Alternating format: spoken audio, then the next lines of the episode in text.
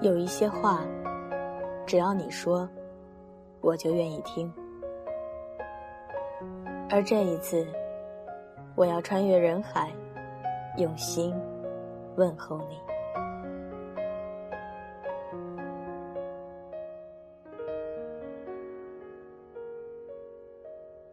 欢迎收听荔枝 FM 二九九八五晚间治愈系，在这儿与你分享温暖。我是妍希。今晚，妍希要来和大家分享到的文章，来自简书签约作者林夏萨摩。你以为的幸运，是别人努力了好久才发出的光。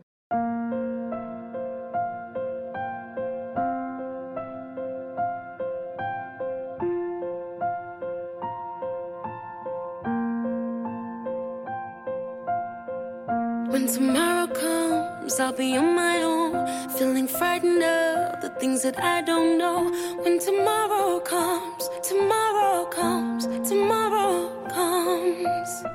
And though the road is long, I look up to the sky, and in the dark I found lost hope that I won't fly. And I sing along, I sing along, then I sing along.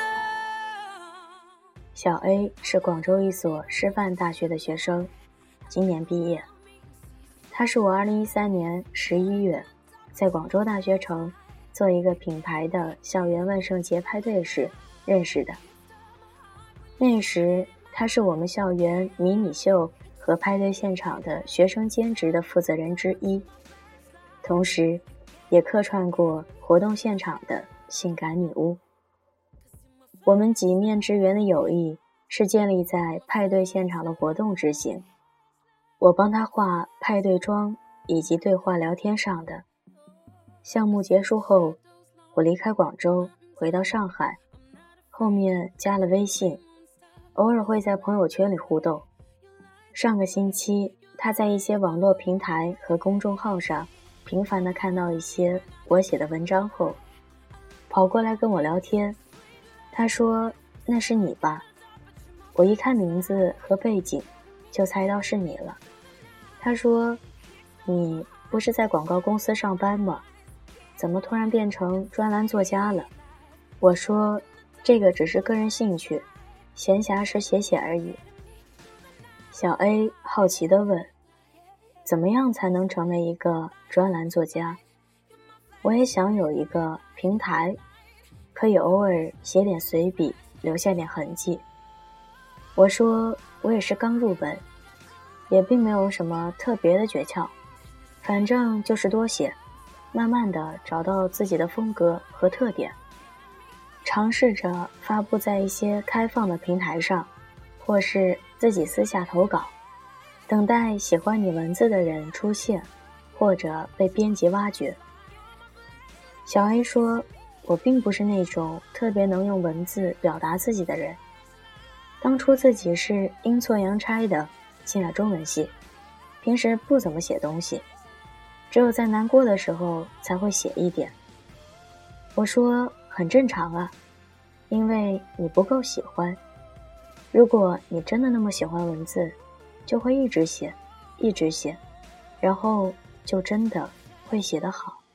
我说，不如你去简书上注册个账号，把简书。当成是你的日记本，或是草稿纸，在上面慢慢写起来，时间长了就会有进步的。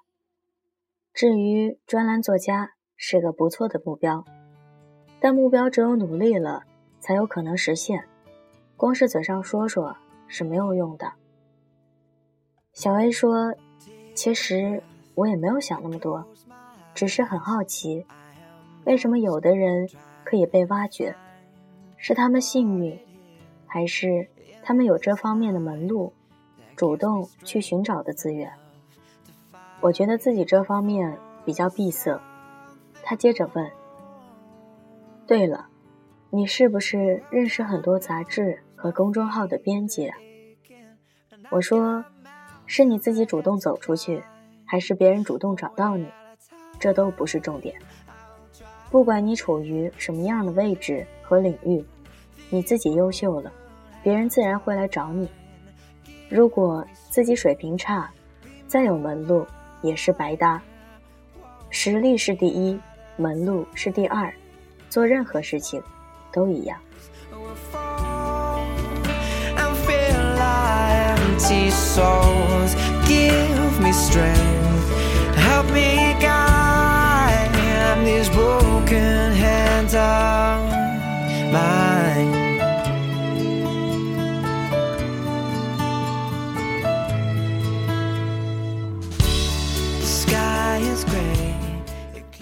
不知道你们有没有发现，我们的对话中有两个问题特别有意思。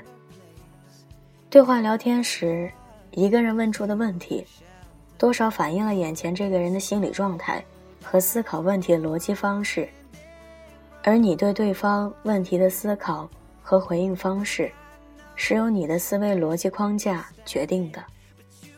比如小 A 问：“怎么成为一个专栏作家？”我心里想的却是：一，我还不觉得当下的自己有资格戴上作家这顶帽子，充其量是个喜欢写文字的人。二，至于如何成为某某某，这是一个非常宽泛的问题，而宽泛的问题是注定了很难有非常到位和准确的回答的。就好像，如何成为一个伟大的人。和如何使得自己的心胸更宽广，这两个问题，明显后者更容易回答，只因为它的针对性更强。三，为什么小 A 问的是如何成为一个专栏作家，而不是你什么时候开始写文章的，你写了多久了？这样更为具体的和可执行性强的问题。我大胆的揣测，也许他眼里看到的是结果，关心的也只是结果。至于中间的过程，他并没有那么在意。可是，我们在谈论这个世界上任何一件事情的时候，可以剥离这中间的过程，直接谈结果吗？好像不行吧。很多时候，我们倾向于只看到别人的成果。而忽略别人的努力，但我们又会很努力的去打听别人成功的故事、成功的方法。这种对别人成功路径的刺探结果，直接决定了我们对眼前的这个人是表示赞许，还是抛出鄙夷。当对话到了，你是不是认识很多杂志和公众号的编辑？事情变得更加有意思起来。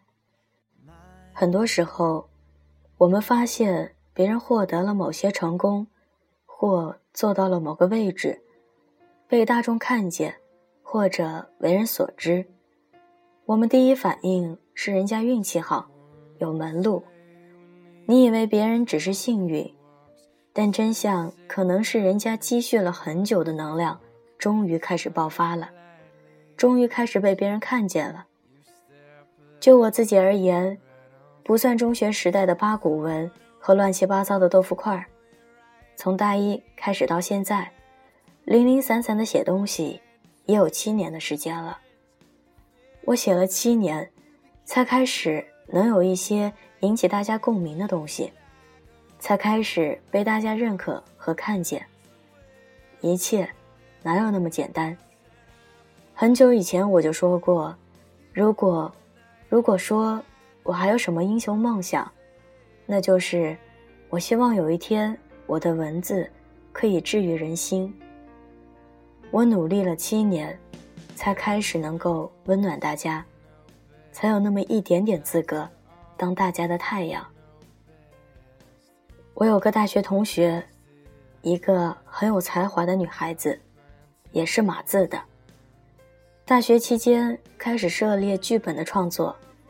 现在在家专职写小说，他每天的生活轨迹就是吃饭、动画、看书、写小说，偶尔休息，周而复始。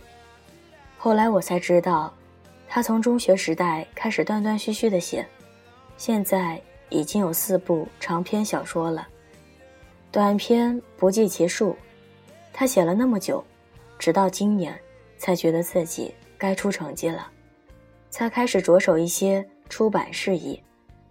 也许，到了明年的这个时候，他的小说在各大书城和电商渠道上火爆销售。不了解的人，或者曾经的同学，看到了他出书，会觉得他很幸运。他可能有这方面的资源和门路，不然，一个英语专业的学生，怎么就突然出了中文小说，还一下子火了？但你真的不知道，人家努力了多久，人家写了多久，才敢把自己的作品拿出来。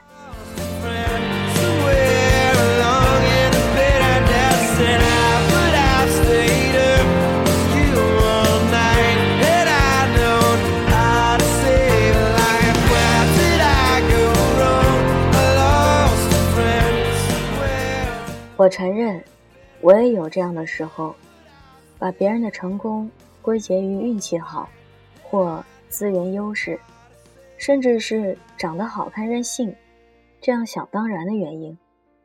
但最近，我越来越开始反思，我们为什么会这样想？为什么更倾向于将别人的成功归功于运气好呢？有一天，我忽然就想通了。因为把别人的成功说成是运气好，是一件特别简单、特别一劳永逸的事情。因为像是运气这种虚无缥缈、没有定数的东西，注定了是我们所不能掌控的。我们将他人的成功归结到我们不能掌控的东西上时，我们就为自己的不成功、失败和放弃找到了很好的借口。因为我们没有那些资源，没有那些幸运，反正无论我们怎么样做，都不会成功的。那么我们干嘛还要努力？我们什么都不用做，保持现状就好了。反正无论我们怎么努力，都没有用的。你是否这样想过？这样为自己找过借口呢？再换个角度思考。将别人的成功归结于运气好的我们，并非狭义，并非愚钝，我们只是太过聪明罢了，太早的洞悉了这一切。所以，就算是为了自己的舒适，为了自己眼下不那么成功的处境，有一个体面的说法，也会选择将别人成功只是运气好的这种说辞坚持到底的。但这样真的好吗？这并没有什么用啊。很多时候，我们以为的幸运，是别人努力了好久才发出的光。承认这一点，是我们进步的开始。与其把成功归结在运气这样虚幻的东西上，倒不如把它建立在我们可以驾驭的东西上，比如勤奋，比如努力，比如。方法。最后，就算你十分确定以及肯定，人家就是凭借着好运气和资源到位才获得成功，也请你假装，别人是很努力才拼到现在这个位置的。只有这样，你才能憋着一股子不服气的劲头，用你超于寻常的努力和坚持，去击败你想要击败的对手，赢得。你想要赢取的战争。容颜一老，时光一散，希望每一位长颈鹿都能记得，晚间治愈系会一直在这里，伴你温暖入梦乡。感谢你的收听，我是袁熙，晚安，好梦，吃月亮的长颈鹿们。Surrounded by love and